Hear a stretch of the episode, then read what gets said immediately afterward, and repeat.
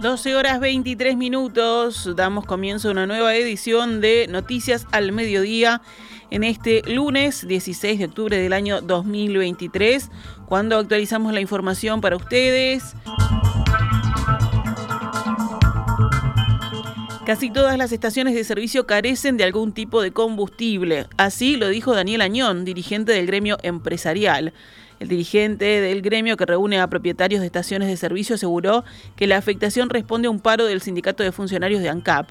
El paro que fue el jueves pasado, pero que recién mañana a martes comenzará a normalizar la distribución de combustibles, estimó Añón, no será rápido. Alertó. Lo que ocurre es que el viernes no dio el tiempo ni la logística para abastecer a todas las estaciones con todo el combustible requerido. El fin de semana no hay distribución y hoy es feriado. Por esta razón, recién mañana martes volverá el abastecimiento general y se espera que el miércoles todas las estaciones de servicio tengan el combustible correspondiente. El avión Hércules de la Fuerza Aérea enviado por el gobierno de Israel para evacuar uruguayos llegó a Madrid este fin de semana y desde la capital española muchos emprendieron el retorno a Montevideo, donde arribaron en las primeras horas de esta mañana. El gobierno tiene previsto realizar hoy un segundo vuelo para sacar de Israel a ciudadanos uruguayos que quieran salir de ese país y trasladarlos a Madrid. Los ministerios de Defensa y de Relaciones Exteriores celebraron el sábado el éxito del primer puente aéreo que logró trasladar a la capital española a unos 90 ciudadanos uruguayos no residentes que expresaron su deseo de salir de Israel a raíz de la escalada del conflicto con Hamas.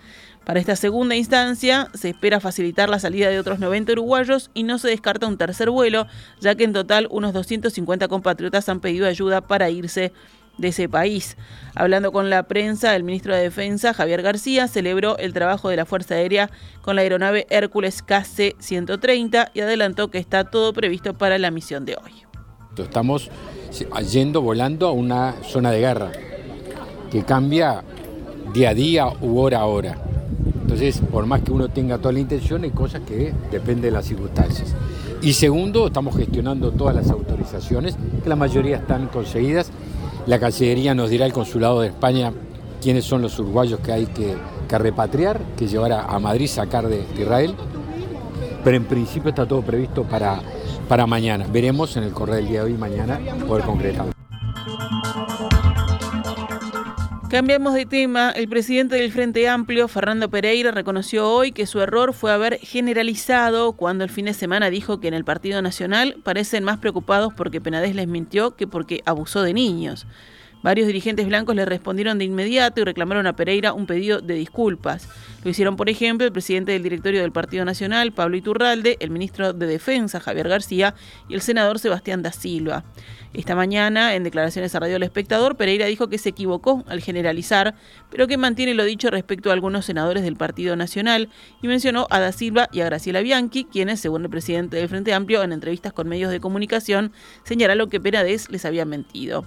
Consultado por subrayado, Pereira reiteró que estuvo mal generalizar y que no involucra con sus críticas a todo el Partido Nacional. El Ministerio del Interior inició sumario y separó de sus cargos a tres funcionarios por su vinculación con el caso Penadez. La resolución se adoptó a partir de la investigación administrativa dispuesta para determinar si hubo policías que colaboraron con el ex senador en torno a la estafa procesal denunciada por Fiscalía. Entre ellos está el ex director de la cárcel de Santiago Vázquez, Carlos Taroco, que el jueves pasado resultó imputado con prisión por un delito de cohecho. Otro es Federico Rodríguez, subordinado de Taroco, quien, según la fiscal del caso, le ordenó vincularse a Jonathan Mastro Pierro y realizarle un seguimiento a ese joven, una de las víctimas de Penades. El tercer sumariado es un operador penitenciario identificado como partícipe en el plan de Penades para conocer la identidad de las personas que lo habían denunciado por abuso y explotación sexual. Penades, que cumple prisión preventiva en la cárcel de Florida, designó un defensor de oficio luego de que los abogados que lo patrocinaban renunciaran al caso. Para formalizar el cambio en su defensa, Penades fue trasladado el viernes, esposado y en un móvil con carcelaje, a la sede de un juzgado en esa ciudad. Luego de cumplido ese trámite, fue retornado a la prisión, una de las que presenta mejores condiciones en todo el país. Hablando con la prensa este fin de semana, el ministro Luis Alberto Heber aseguró que el ex senador no recibe allí ningún trato especial es eh, un preso común y, este, y está en la cárcel en el centro penitenciario de Florida. eh, y está como cualquier otra persona. Acá no hay privilegios. Nos vamos ahora al panorama internacional. La Casa Blanca anunció hoy que el presidente Joe Biden ha anulado su viaje al estado de Colorado para centrarse en la guerra entre Israel y el movimiento islamita palestino Hamas y el riesgo de escalada de este conflicto. El anuncio avivó las especulaciones sobre un viaje a Israel, donde el presidente estadounidense ha sido invitado oficialmente. Hubo una invitación del primer ministro israelí, Benjamin Netanyahu, dijo a CNN un portavoz de la Casa Blanca, John Kirby. Sin embargo, no hay ningún viaje del que pueda hablarles en este momento, añadió. El jefe de la diplomacia estadounidense, Anthony Blinken, regresó hoy a Israel como parte de su gira por la región. Biden se quedará en Washington para participar en reuniones sobre temas de seguridad nacional, precisó un comunicado del Ejecutivo estadounidense. Su intención es permanecer centrado en lo que está sucediendo entre Israel y Hamas, dijo Kirby.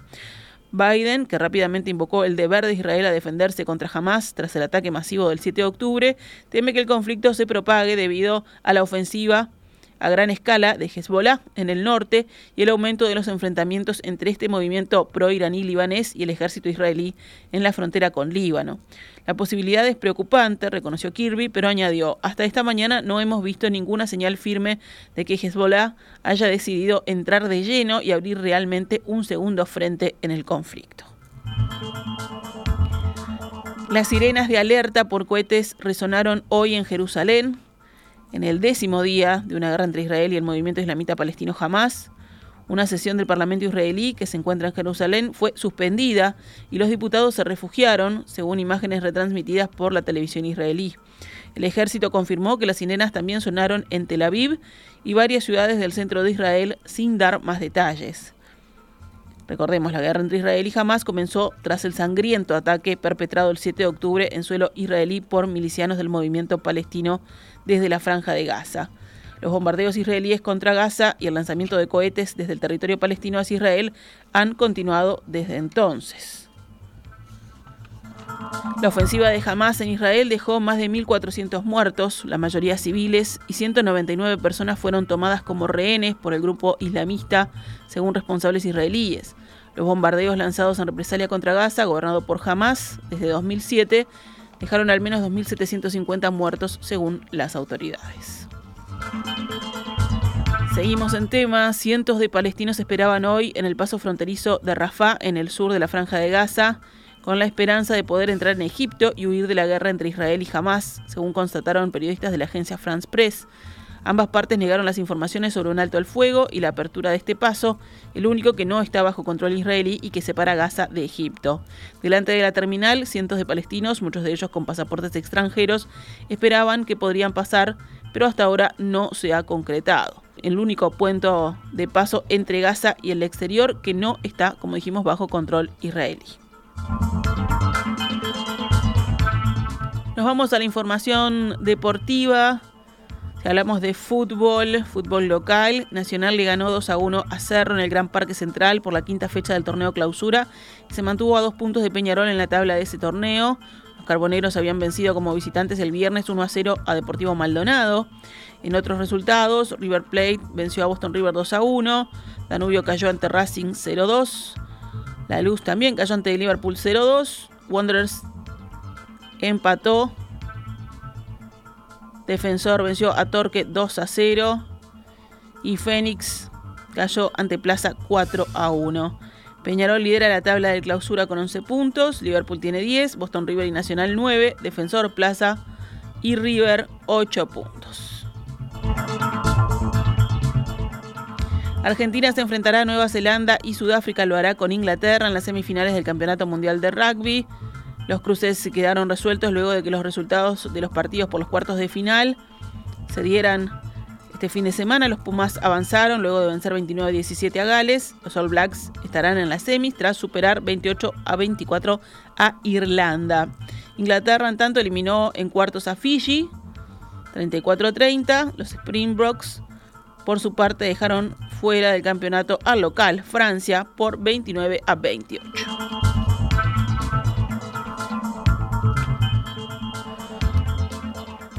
Ahora sí nos retiramos con noticias al mediodía. Volvemos mañana pegaditos en perspectiva. Esta es Radio Mundo 1170 AM.